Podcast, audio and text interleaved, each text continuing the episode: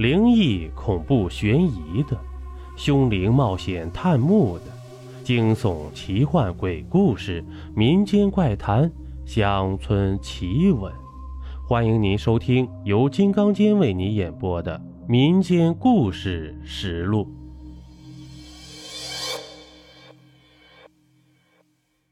欢迎您继续收听《绝世鬼王》第十一集：鬼娃被封印。鬼娃、鬼王联手，打开那扇久违的石门。了尘看见了那个巨大体型的鬼王，还在那里老老实实的，被一簇簇的入红色的枝条老老实实的捆缚在那里。了尘哈哈大笑着走进鬼王，鬼王还记得我不？从此以后，你就不会寂寞了。你看看我给你找来了什么？说着，了尘嘴里默念着咒语，就打开了那个装有鬼娃的小瓶子。一缕黑烟慢慢的弥漫在空气中，一个小小的女娃出现在鬼王的面前。鬼王一见，嘴里发出凄厉的一声长啸，龇牙瞪目的，狠命的想要挣脱绑缚在身上的那缕缕枝条。了尘哈哈一阵狂笑，鬼王，别白费力气了。想你已经被封印千年了，想来早已经过够了这种日子了吧？今日开始，我就给你超生，送你去极乐世界。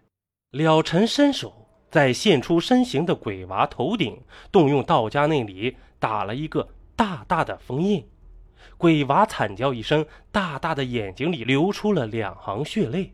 了尘伸手抓起鬼娃，狠狠地扔到鬼王的身上，瞬间，鬼娃就张开小嘴儿，狠命地咬住了鬼王的脖子。鬼王惨叫一声，只听得咕咚咕咚的声音响起，墨绿色的鬼王血液就被吸进了鬼娃的嘴里。了尘看着眼前的一切，哈哈的一阵狂笑。看着鬼娃吸食的差不多了，一把把鬼娃从鬼王的脖子上拽了下来。鬼娃贪婪的舔着嘴边那墨绿色的、让人恶心的液体，兀自的还咯咯的笑个不停呢。了尘把鬼娃放到地上，然后双手变掌，紧紧地贴在鬼娃的后背上。伴随着鬼娃凄厉的哭叫声，鬼娃的后背慢慢的变得透明起来，在鬼娃透明的身体里，看见了一缕墨绿色的液体在游走。就这样，那股墨绿色的液体在鬼娃的身体里游走了大约半个时辰左右，慢慢的变成了红色了。了尘大喜过望，忙不迭的把鬼娃身体转过来，对着自己。趴在鬼娃那稚嫩的小肚脐眼上，就大口的吮吸了起来。鲜红的液体顺着鬼娃那小小的肚脐，缓缓的被了尘吸食到了腹中。吸食完毕，了尘满意的舔了舔嘴唇，扔下鬼娃，转身回道观去了。鬼娃大声的哭泣着，喊着妈妈，痛得满地打滚。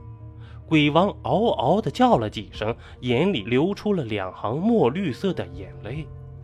就这样，每天了尘都会按时来到地下室，每次都重复着：先让鬼娃吸食鬼王的血液，然后通过鬼娃身体的转换，再吸食到自己身上。一晃一个月过去了，了尘是越发的红光满面，神采奕奕。渐渐的感觉身轻如燕，好不惬意。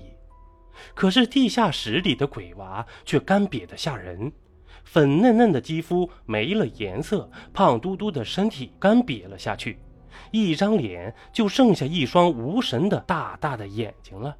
再看看鬼王也很惨，身体干瘪，露出条条肋骨，瞪着一双铜铃大的眼睛，无神的脑袋耷拉着。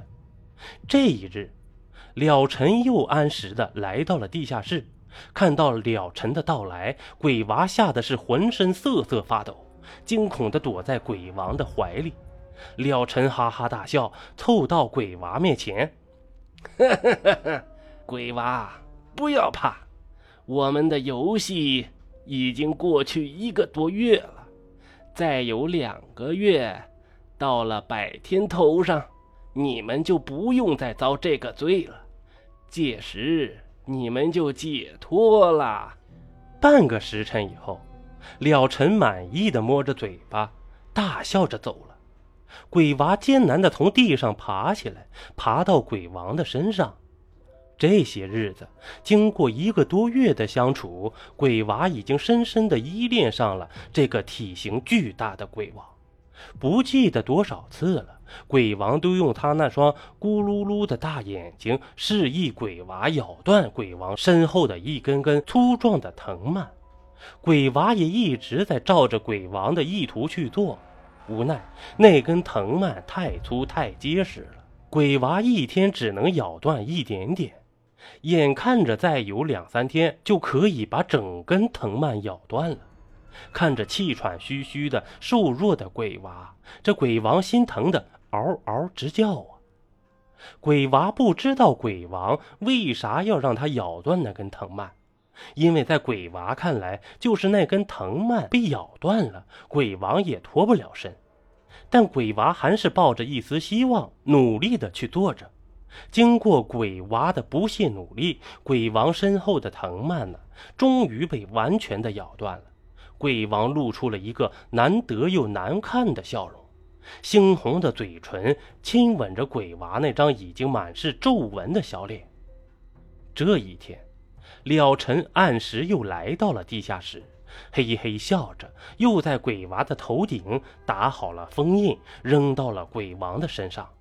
鬼娃倒是趴在鬼王的身上了，可是还没等鬼娃咬到鬼王脖子的时候呢，鬼王嗷嗷两声嚎叫，从嘴里喷出一股浓浓的黑烟，瞬间笼罩在了了尘的身上。